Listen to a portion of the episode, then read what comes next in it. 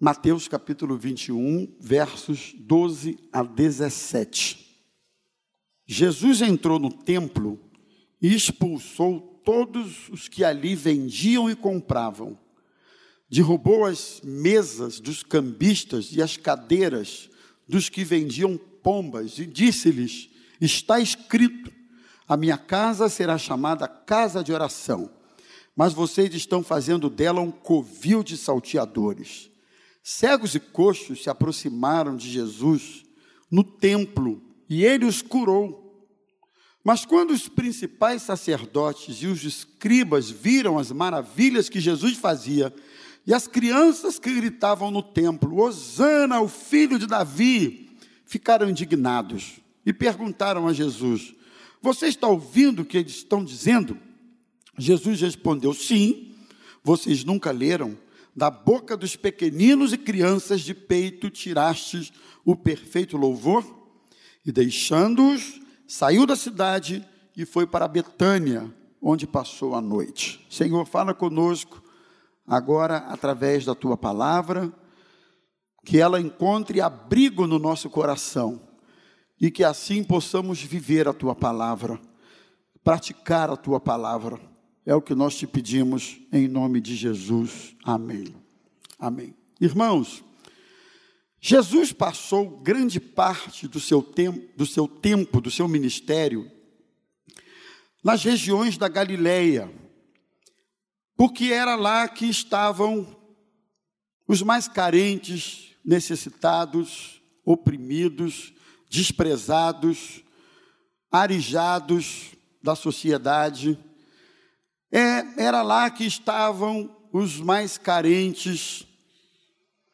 E eram essas pessoas que parece que davam mais atenção, até por conta da necessidade visível e real que eles possuíam, eles davam mais atenção às palavras de Jesus. Essas regiões da Galileia, inclusive, era chamada de a Galileia dos pagãos, é interessante. Então, agora, no texto que nós lemos, Jesus está entrando em Jerusalém, sob os aplausos. Ele está entrando em Jerusalém ovacionado pela multidão, que, que excitada dizia: Hosana, Hosana, bendito o que vem em nome do Senhor. E aí Jesus agora está entrando no templo em Jerusalém. E a chegada de Jesus no templo denuncia práticas, situações, atitudes que nós encontramos acontecendo até nos dias de hoje. Só para lembrar aos irmãos que a perspectiva e, e, a concepção de templo no Novo Testamento, após a vinda de Jesus e a sua ascensão, sobretudo, é uma perspectiva diferente do Antigo Testamento, né?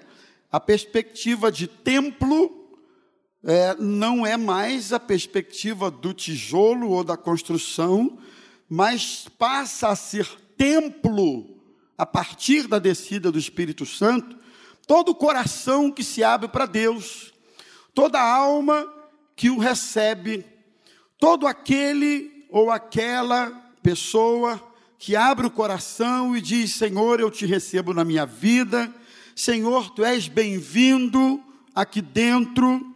Aí é que passa a ser o templo do Senhor, né? Então, o templo, ele está em todo lugar. O templo está nas conduções, nos BRTs da vida, o templo está nos metrôs da vida, o templo está na, nas ruas, o templo está em todo lugar, porque onde você está, ali está o templo do Senhor, o templo do Espírito Santo. No entanto, usa-se dizer, sempre que nos reunimos em algum lugar, não é? Seja esse lugar um auditório, seja esse lugar uma sala, seja esse lugar uma. Como é que é o nome dessas? Tenda. Seja esse lugar qualquer espaço onde coletivamente pessoas se reúnem para louvar a Deus, seja esse lugar um lugar como esse que nós estamos, lindo, confortável, não é? Com uma estrutura bonita para nos reunirmos. Então esse lugar é chamado também de templo, não é? Então hoje, na perspectiva de espaço, na perspectiva de logística, de localização, nós estamos reunidos no templo. Então, Jesus, quando entra no templo em Jerusalém, ele encontra algumas práticas que foram por ele muito rebatidas naquela ocasião. E essas práticas, elas podem definir, elas podem ser o fiel da balança com relação às nossas motivações no culto a Deus. E é sobre isso que eu quero falar nesta manhã. Nossas motivações no culto a Deus. Quando é que nossas motivações são legítimas ou não? Quando elas são legítimas ou enganosas? A partir do texto que nós lemos, nós vamos ver Jesus chamando a atenção daquele povo, e assim, essa palavra, essa repreensão de Jesus no templo, ela serve de alerta para todos nós no dia de hoje, dia 4 de julho de mil, de mil, ó, de 2021. A primeira, a primeira delas, pode pôr aí para mim, falsas motivações podem atrair pessoas a um ajuntamento coletivo. Isso me chama a atenção. É um perigo muito grande quando o nosso ajuntamento coletivo, que é bíblico, que é de Deus e que é recomendado, aconteça com motivações falsas. Pode avançar para mim. Alguns faziam daquele ajuntamento um balcão de negócios. Então, uma motivação num ajuntamento coletivo pode ser equivocada e ilegítima quando esta tem por finalidade, ou então atrai no meio de si oportunistas, aproveitadores, que fazem desse ajuntamento coletivo o que eu coloquei entre aspas, um balcão de negócios. E versículo 12 diz que entrando no templo, expulsou os que ali vendiam e também compravam, os cambistas que trocavam dinheiro e que vendiam as pombas. Jesus entra no templo e denuncia que a casa do seu pai não era casa de covil, de salteadores. Aquele ajuntamento estava atraindo no seu contexto, pessoas que estavam ali para fazer negócios na casa de Deus. E os negócios na casa de Deus, no caso do templo, tinham a ver com grana, proveito próprio que as pessoas tiravam. Mas nós podemos ampliar essa perspectiva de balcão de negócios na casa de Deus e dizer o seguinte: balcão de negócio pode significar todo tipo de troca que você queira estabelecer quando você vai à casa de Deus se reunir coletivamente com os irmãos, com isso no seu coração, eu vou à casa de Deus, porque lá eu vou receber isso, isso, isso e aquilo outro. Eu vou à casa de Deus, porque eu sei que lá alguém vai me dar isso, isso, isso e aquilo outro. Ah, eu vou na igreja, porque na igreja eu vou conseguir um casamento. É? Nada de, nada de errado você imaginar que na igreja você vai um dia conseguir uma esposa. Aliás, não tem lugar melhor do que você buscar uma esposa, um esposo, um casamento, do que na casa de Deus melhor na casa de Deus do que nas boates da vida, nas noitadas da vida, sei lá mais aonde da vida, muito melhor na casa de Deus. O problema é quando nós transformamos essas coisas num fim em si mesmo. É isso que nos move estar na casa de Deus, é isso que nos move cultuar a Deus coletivamente. Então, meus irmãos, só você e eu podemos avaliar Qual é a motivação que nos traz de fato na casa de Deus? Para que nós não corramos o risco de transformar o nosso culto num balcão de negócios. Eu não vim aqui para fazer negócio com Deus, eu vim aqui para adorar ao Senhor, ao Senhor dos Senhores. Nós viemos aqui buscar a face do Senhor. Claro que quem busca encontra, claro que quem, quem está diante dele é abençoado mas a minha motivação principal não pode ser essa. Jesus denuncia, em segundo lugar, que aqueles que estavam no templo, denuncia aqueles que estavam no templo apenas para alimentar a máquina religiosa, eles não estavam interessados na adoração. O texto, ainda no versículo 12, diz que eles haviam os que vendiam, mas olha só, haviam os que vendiam. Quem vendia estava errado? Estava mas quem comprava também estava. O erro era dos dois lados, porque não tinha quem vendesse se não houvesse quem comprasse. Só tinha venda porque tinha demanda. Só tinha produto sendo oferecido porque tinha demanda. Se não tivesse demanda, não, se não tivesse demanda, o produto não estava lá. Aí você diz assim, mas pastor, eles estavam comprando o quê? O culto. Como assim? Eles estavam comprando o culto. Eu vou explicar. No Antigo Testamento, a regra, a lei dizia que ao cultuar a Deus, você tinha que oferecer sacrifícios, né? Mas o sacrifício que era oferecido, que era um animal, aquele animal era cuidado, era cevado, era engordado, era bem tratado, ele era, ele era, era muito especial para o sacrifício. Então não era de um dia para o outro que o animal do sacrifício ficava pronto.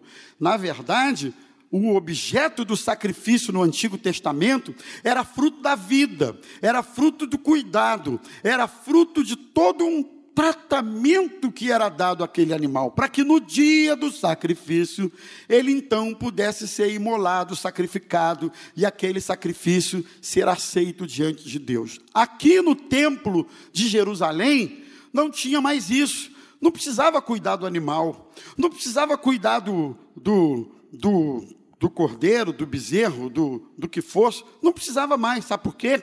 Quando eles entravam para o templo para adorar, já haviam aqueles que levavam um animal que poderia ser comprado e sacrificado no templo. Olha que coisa!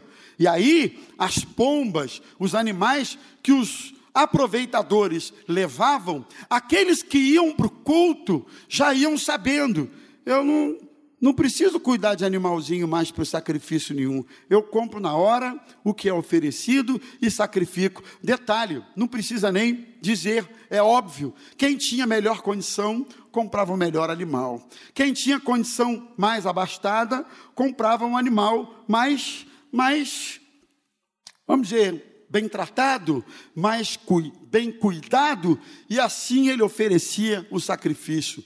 O sacrifício no culto não era objeto mais da vida, do cuidado, não era objeto mais daquele tratamento que precisava ser dado lá no Antigo Testamento para sacrificar diante do Senhor. Não, agora o objeto do sacrifício estava pronto para eles naquele tempo. Claro, meus irmãos, que falando de sacrifício e atualizando, hoje nós não precisamos mais de nenhum tipo de sacrifício, porque Jesus foi o sacrifício perfeito a Deus em nosso lugar. Ponto. Isso é questão resolvida para nós. Mas esse gesto daqueles cristãos ou frequentadores do templo naquele tempo chamam a atenção da gente para uma coisa.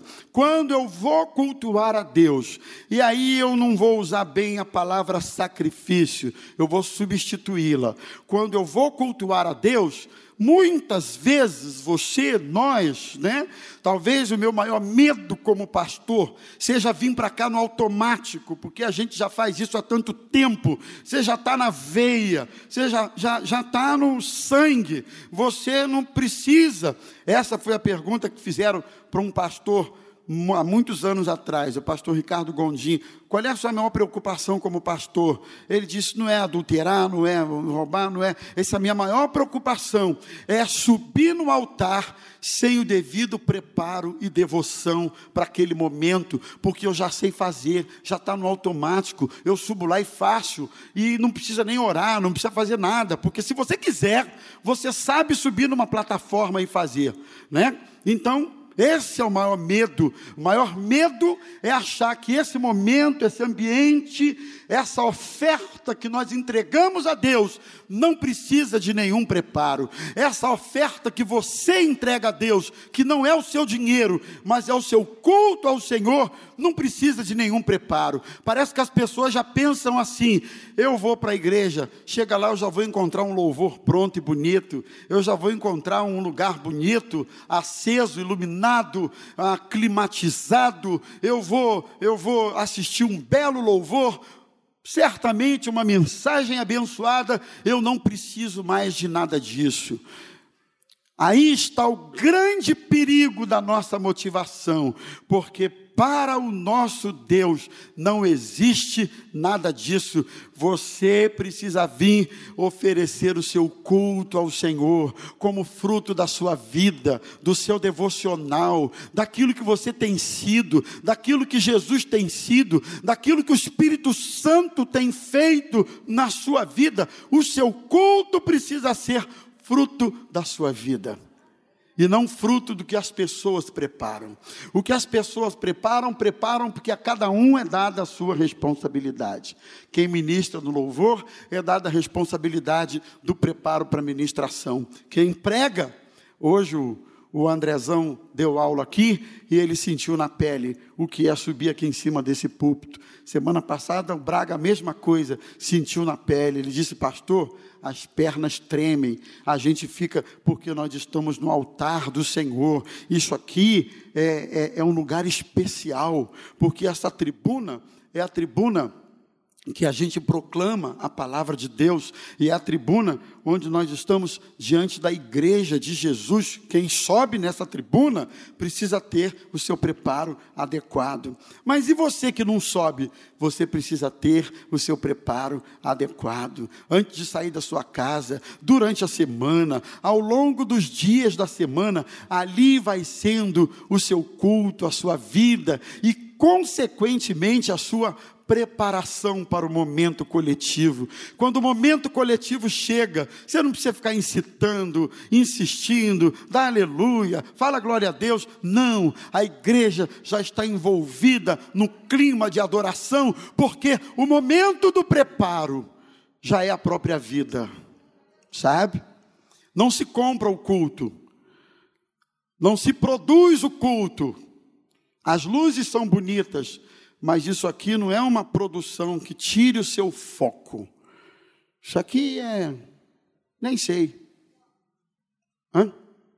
É para dar uns efeitos, é bonito, faz parte de todo o contexto, eu acho bacana, mas nada disso. PowerPoint é para entreter você. Isso são estratégias, mas o seu sacrifício vivo, santo, agradável a Deus, que é o seu culto racional, você já vem com ele na sua alma, no seu coração, e quando você chega aqui, você sabe o que você está fazendo aqui, em nome de Jesus. Terceiro, meus irmãos, em terceiro lugar, Jesus denuncia pessoas que comparecem diante dele mas permitem que coisas menores ofusquem a manifestação dos milagres. Eu coloquei isso aqui. Avança para mim, por favor, o ponto seguinte. Isso. Algumas pessoas, Jesus denuncia isso, elas estavam mais atentas. Elas estavam mais atentas à teologia de Jesus do que os milagres que Jesus estava fazendo. Não, avança para mim mais um. Por gente, é isso, agora foi. Por que, que a gente encontra isso no texto? Porque lá estavam os fariseus, os sacerdotes, os principais sacerdotes, os escribas, eles estavam vendo as maravilhas que Jesus estava fazendo, curando coxo, curando cego. Eles estavam vendo o poder de Jesus se manifestando no templo. Sabe o que, que eles fizeram, Manu? As crianças começaram a gritar: Hosana, Hosana, bendito que vem em nome do Senhor, Hosana ao filho de Davi. Sabe o que os principais sacerdotes fizeram? Eles ficaram indignados. E eles perguntaram assim para Jesus: Você não está vendo o que as crianças estão falando, não? Enquanto Jesus estava curando, cego enxergando, aleijado sendo curado, e poder de Deus se manifestando, eles estavam preocupados com a teologia, com a conveniência ou não conveniência de certos atos no meio do culto, eles estavam preocupados com a questão técnica, teológica, e eles questionam Jesus: você vai aceitar esse tipo de declaração e de aclamação? Jesus diz: você não sabe que das crianças vem o perfeito louvor? Ou seja, o que elas estão falando é verdade, é legítimo. Mas, irmãos, eles não conseguiam enxergar isso. E aqui entra um outro medo enorme que eu tenho, gente. Sabe qual é? É, ao invés de prestar atenção nas maravilhas que Deus está fazendo, porque eu creio que o nosso Deus é um Deus de maravilhas, é um Deus de sinais, é um Deus de manifestações, é um Deus de poder, é um Deus que abençoa, é um Deus que salva, é um Deus que cura, é um Deus que liberta, é um Deus que batiza com o Espírito Santo, é um Deus que levanta o morto de uma sepultura da depressão, da angústia, da tristeza, da opressão maligna.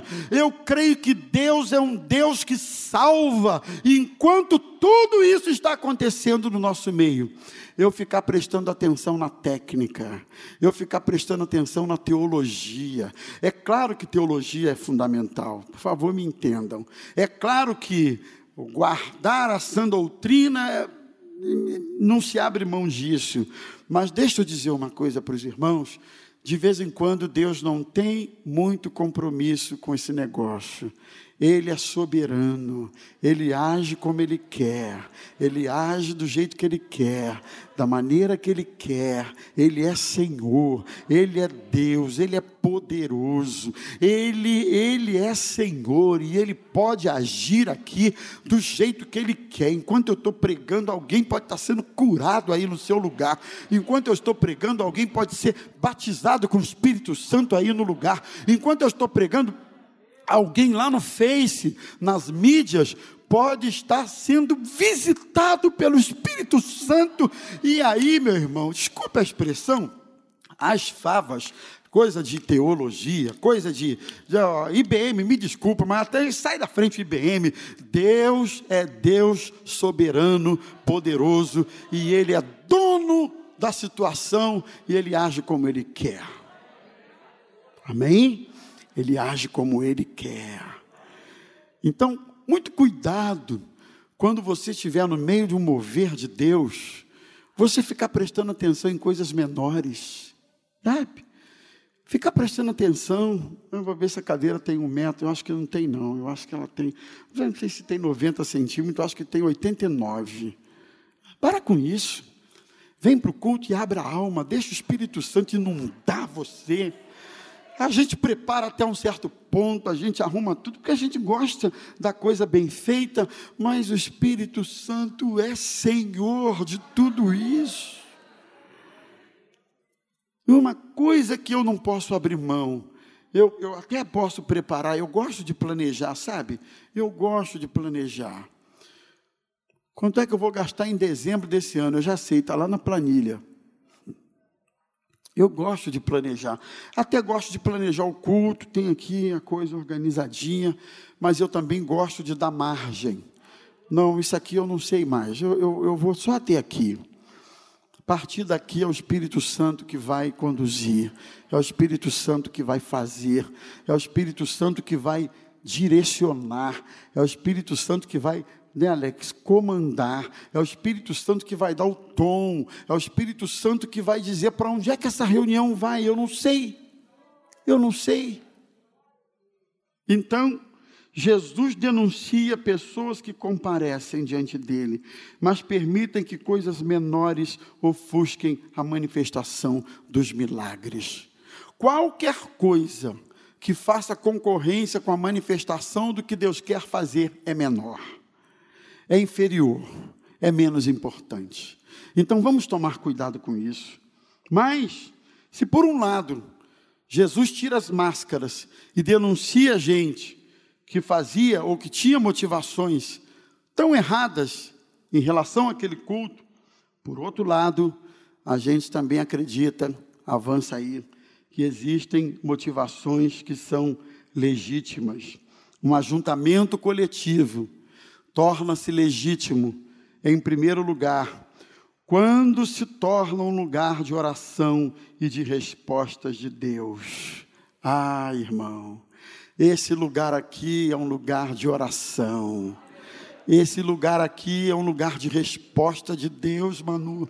Deixa eu perguntar: quantos obtiveram respostas de Deus por tempos passados em oração na casa do Senhor. Levanta sua mão, respostas de Deus. Jesus disse: A minha casa será chamada casa de oração. Oração, é a oração que move Deus muitas vezes em agir, é por intermédio da oração. A casa de Deus é muito bom saber que na casa de Deus, enquanto nós estamos aqui, nós estamos falando com o Rei dos Reis, aquele que criou os rios, aquele que chama as estrelas, cada uma delas pelos seus nomes. É muito bom saber que enquanto estamos na casa de Deus, nós estamos orando, estamos na casa de Deus, mas estamos ministrando para quem está do outro lado da tela. Estamos na casa de Deus, mas estamos orando. E lá na tua casa, enquanto você ora aqui, alguém é abençoado lá na sua casa, lá em algum lugar distante, Deus está ouvindo a oração que está sendo feita nesse lugar. É aquela palavra de 2 Crônicas 7,14: Se o meu povo que se chama pelo meu nome se humilhar, orar e me buscar, se converter dos seus maus caminhos, então eu os ouvirei dos altos céus, perdoarei os seus pecados e sararei a sua terra. Então estarão atentos os meus ouvidos à oração que se fizer neste lugar, porque escolhi e santifiquei esta casa para que nela o meu nome seja exaltado. Vai lá na construção do templo. Sabe? Esse lugar é lugar de oração. Por isso, recomenda-se reverência. Pastor Paulo costuma dizer: Deus abençoa, mas quem cria o ambiente somos nós. Por isso eu peço sempre reverência. Reverência quando estiver lendo a palavra, não entra não, não anda não. Quando alguém estiver falando a palavra, não anda não, não, não, não entra não, não sai não. Quando alguém estiver na oração, respeita o momento. Casa de Deus não é bagunça. Casa de Deus é um lugar santificado ao Senhor e a gente precisa ter respeito. Esse lugar, a minha casa, será chamada casa de oração. Oh, meu irmão, como é bom estar nesse lugar. De novo, eu lá para o pessoal do Face, tudo bem que você está aí, mas ó, aonde você está não é melhor do que aqui não, tá bom? Não é não.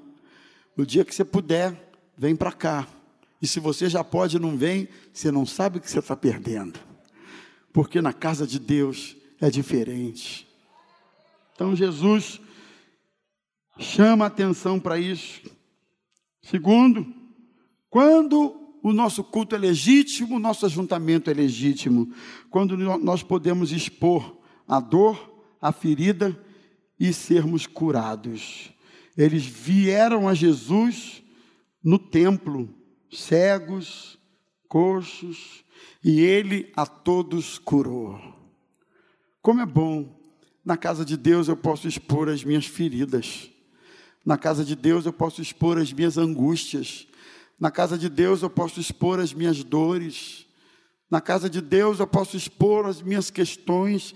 Ah, mas eu não posso em outro lugar? Pode, irmão, pode. Mas aqui na casa de Deus, é a casa de Deus. Os coxos, os paralíticos, eles eram curados. Eu posso chegar para o Senhor aqui e dizer: Senhor, está doendo, está doendo, está doendo aqui dentro, está doendo no caráter, está doendo na consciência, está doendo. Existem dores, irmãos, que muitas vezes elas não são visíveis, elas não são externas, elas não são detectáveis a olho nu. Existem dores que são dores da alma, que são dores lá dentro do ser, e na casa de Deus você não precisa ter cerimônia. Na casa de Deus, tem até um corinho antigo, ele saiu de moda, porque diziam que ele era cafona, mas eu achava ele tão bonitinho. Dizia: Na casa de meu pai, a unção e a poder. Lembra, Raquel? O pessoal queimou esse corinho, é cafona. Na casa de meu pai, a unção e a poder. Na casa de meu pai, o cego anda. Ou melhor, o cego vê, né? Aí também não. O cego.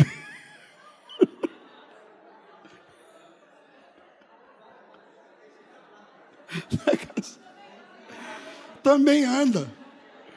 Mas o cego enxerga, fica melhor. O coxo anda, o morto se levanta para adorar a Deus. E o cego enxerga. Quem se lembra desse corinho? O coxo anda, vou querer, ele já é. E o morto se levanta. E a fofoca cai. E o demônio sai, que mais? E não volta mais. Na casa do Pai é lugar que você tem liberdade. Você está na casa do seu Pai. Eu respeito muito a casa dos meus pais, mas eu confesso que quando eu chego lá, eu dou logo uma espiadinha na geladeira.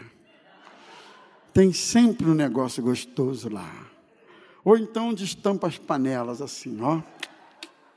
Ou então eu vou no forno. Eu sempre acho, irmão, o que eu nem sei o que eu estou procurando, mas eu sempre acho alguma coisa, porque eu estou na casa do meu pai, né? E a minha mãe, quando sabe que a gente vai, então, aí que ela deixa a coisa para a gente achar mesmo. A coisa fica achável. Você tem liberdade na casa do teu pai. Você tem liberdade para glorificar, você tem liberdade para exaltar, você tem liberdade para chorar, você tem liberdade para mostrar a ele as suas feridas, que muitas vezes nem adianta mostrar a mim, porque eu não vou poder fazer nada mesmo, mas você tem liberdade para mostrar ao Senhor. E por último, neste lugar, esse ajuntamento é legítimo. Quando Jesus está presente, este lugar torna-se um lugar de louvor e de renovação de forças. Eu coloquei isso aí. Pode avançar? É a última tela? Não, você já está atrasado. Avança de novo. Aí a águia. É, coloquei uma. Eu gosto da águia. Isaías 40, verso 31. Os que esperam no Senhor renovam as suas forças. Você está você tá se sentindo fraquinho? Hoje é dia do Senhor renovar as suas forças. Sobem com asas como águia, correm e não se cansam, caminham e não se fatigam. Os que esperam no Senhor, sabe? Renovam suas forças. Não, não é essa tela, é a outra, é a última, é a da águia. Isso, uma salva de palmas lá para a pessoa que está. É a da águia, isso. Essa é a última tela. Então, na casa do Senhor, a sua força pode ser renovada. Pastor, eu estou me sentindo tão fraquinho. Hoje aqui há poder no Senhor para suas forças serem renovadas.